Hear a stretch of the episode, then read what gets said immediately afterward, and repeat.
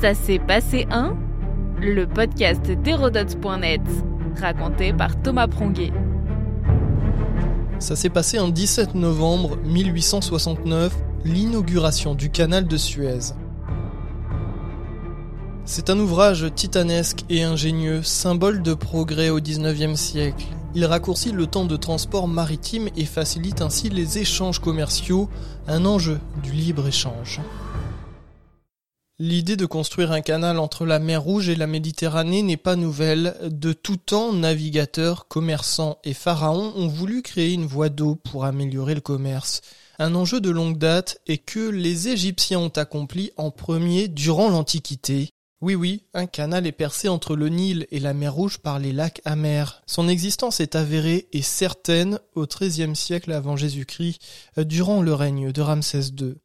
L'édifice sera ensuite abandonné puis remis en eau avant d'être définitivement oublié jusqu'au XIXe siècle.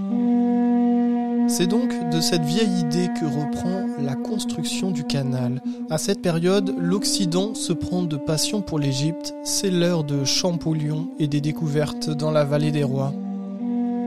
Ferdinand de Lesseps va mener à bien le projet. Le diplomate représente la France en Égypte et bénéficie d'une bonne réputation à la cour de Napoléon III. Il va savoir en jouer.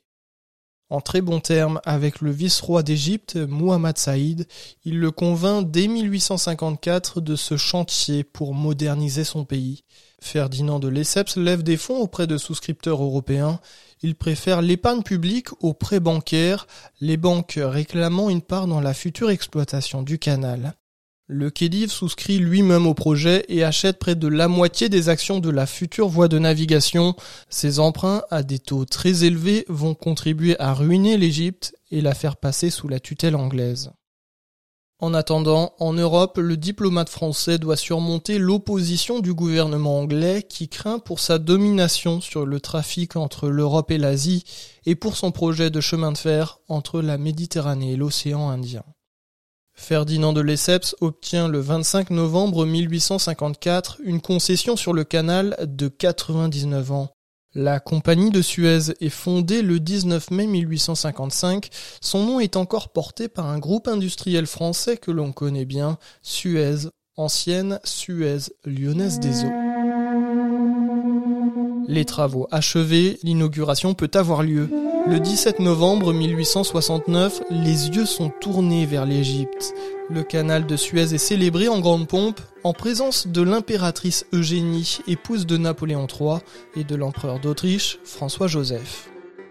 L'ouvrage est imposant, long de 162 km sur 54 mètres de large et 8 mètres de profondeur. Il traverse l'isthme de Suez de part en part et ne reprend pas le canal des pharaons par le Nil. La jonction des eaux a eu lieu en août quelques mois auparavant.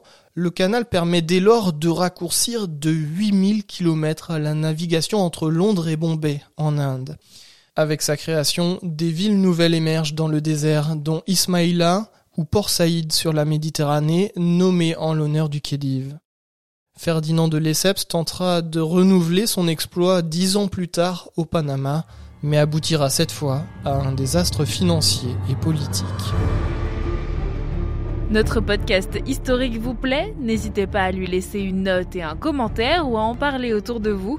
Et puis pour en apprendre plus sur l'histoire, rendez-vous sur hérodote.net.